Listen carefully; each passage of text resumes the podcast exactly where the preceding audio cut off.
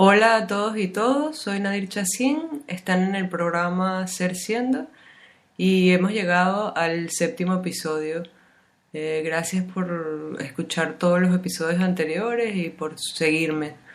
Este, bueno, hoy vamos a hablar sobre una preguntita que todo el mundo siempre se hace, que es ¿qué necesito del amor? ¿Qué necesito de las relaciones de pareja?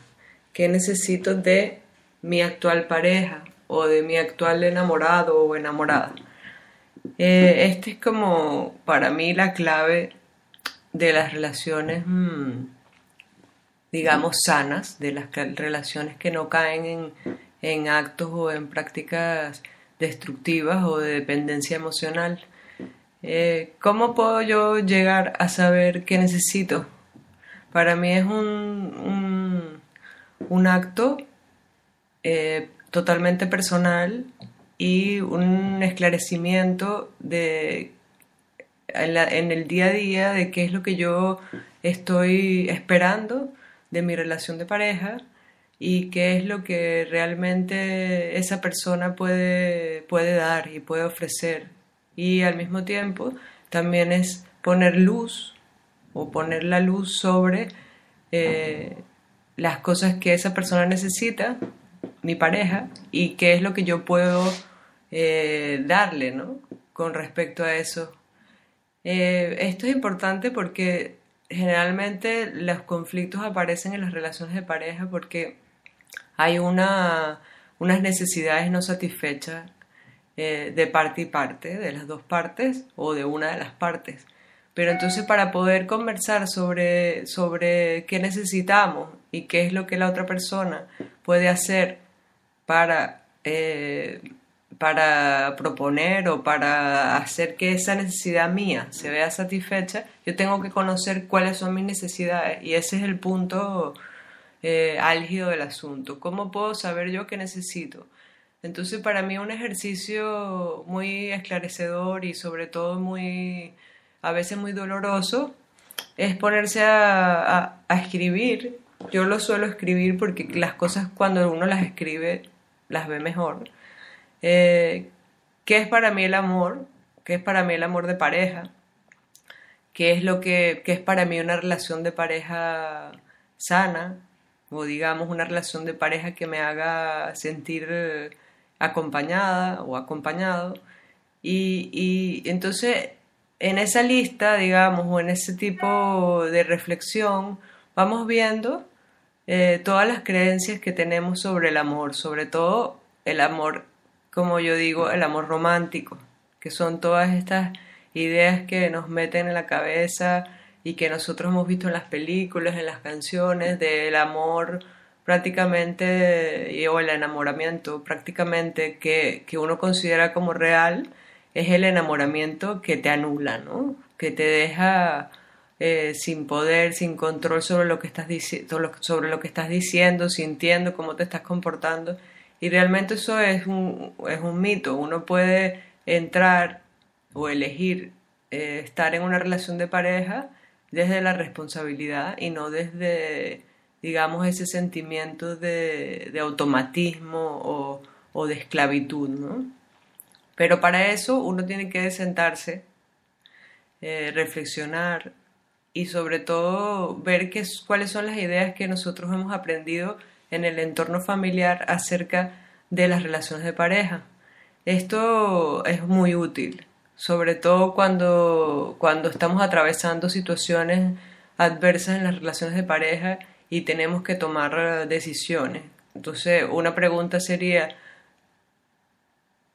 cómo es la relación de pareja que yo tengo actualmente, qué es lo que está pasando, cómo es, eh, qué es lo que yo estoy obteniendo esta relación y contrastarlo con las ideas, con estas ideas un poco utópicas eh, de, que tenemos del amor, ¿no? Contrastar las dos cosas y ver o tratar de aterrizar nuestra idea de lo que es el amor y sobre todo las cosas que estamos mm, en este momento necesitando. Eh, porque no sirve mucho cuando le decimos a nuestra pareja, por ejemplo, cuando una chica le dice a su pareja es que necesito que me dediques más tiempo, que me atiendas más, eh, eh, la verdad es que la otra persona no entiende bien qué es lo que tiene que hacer.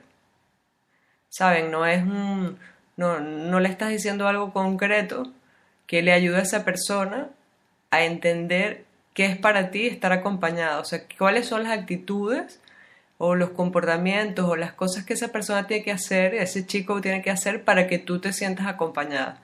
Cada quien tiene una idea diferente sobre lo que es, por ejemplo, estar acompañado o acompañar a alguien, ¿no? Entonces tú le tienes que explicar eh, qué es para ti el que me acompañe.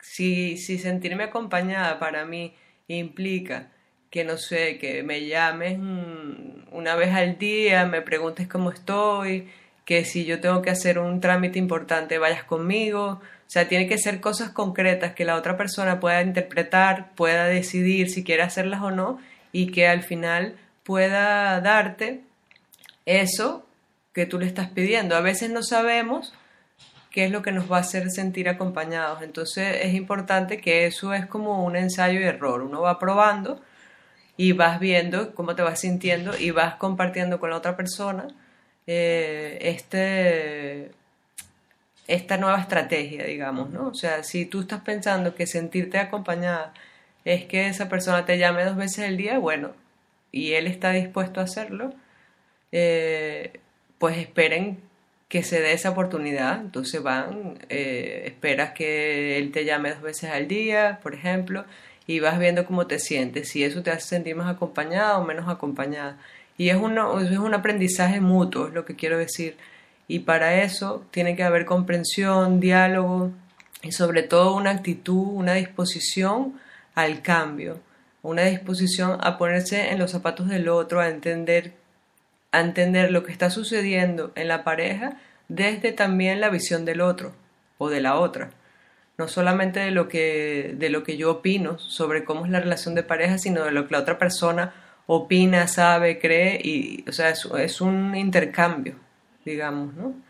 Eh, ese es como, como yo pienso que uno puede empezar a, a dilucidar cuáles son las necesidades que uno no tiene no satisfechas. Uno va probando poco a poco las diferentes cosas de la vida eh, nuevas actividades, nuevos amigos, nuevas maneras de relacionarse, de verse, de, de, las citas que tienen, incluso a nivel sexual vas probando cosas y entonces vas viendo cómo te sientes y ese, ese cómo me siento lo vas compartiendo con el otro desde la apertura, desde el respeto eh, y sobre todo desde la, desde la, desde, la, curiosidad y el respeto por lo que no sabemos de la otra persona ¿no? y por lo que la otra persona está descubriendo. Con el respeto hacia el proceso del otro o de la otra de su propio, de, su propio descubrimiento, perdón, de sí mismo o de sí misma.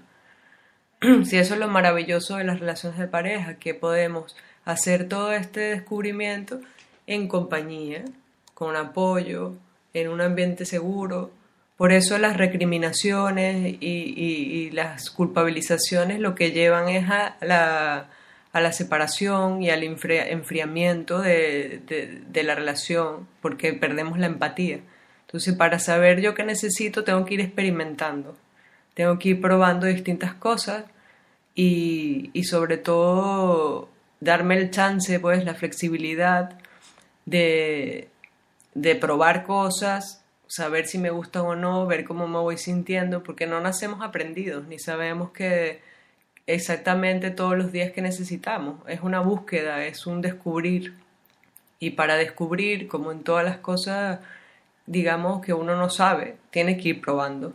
Entonces, bueno, los invito a que, por un lado, se repiensen todo el tema de qué es el amor para nosotros, que, cómo son las relaciones de pareja o cómo deben ser. Luego establezcan cómo es este experimento, digamos, que vamos a hacer ahora, qué tipo de pareja queremos tener y cómo la queremos tener, y que conversen sobre eso, que conversen y vayan diciendo, bueno, ahora mi estrategia va a ser esta y mis necesidades son estas, por ahora. Es un, digamos que es un, un punto de partida que no es fijo, que se va a ir cambiando y que tú lo vas a ir cambiando con la experiencia. Entonces los invito, las invito a investigar en el amor desde la experiencia. se ponen una idea o una meta, digamos, y van experimentando qué pasa con esa experiencia y luego van compartiendo con el otro o con la otra ese descubrimiento. Entonces, bueno, esto es todo por hoy. Espero que disfruten de estos consejos, que les sirvan y cualquier eh, eh, duda que tengan pueden escribirme a mi blog nadirchacin.com o buscarme en Facebook, también está como Nadir Chacín o ser siendo Nadir Chacín o por Twitter arroba ser guion bajo siendo. Eh, que tengan un feliz fin de semana y bueno, a experimentar.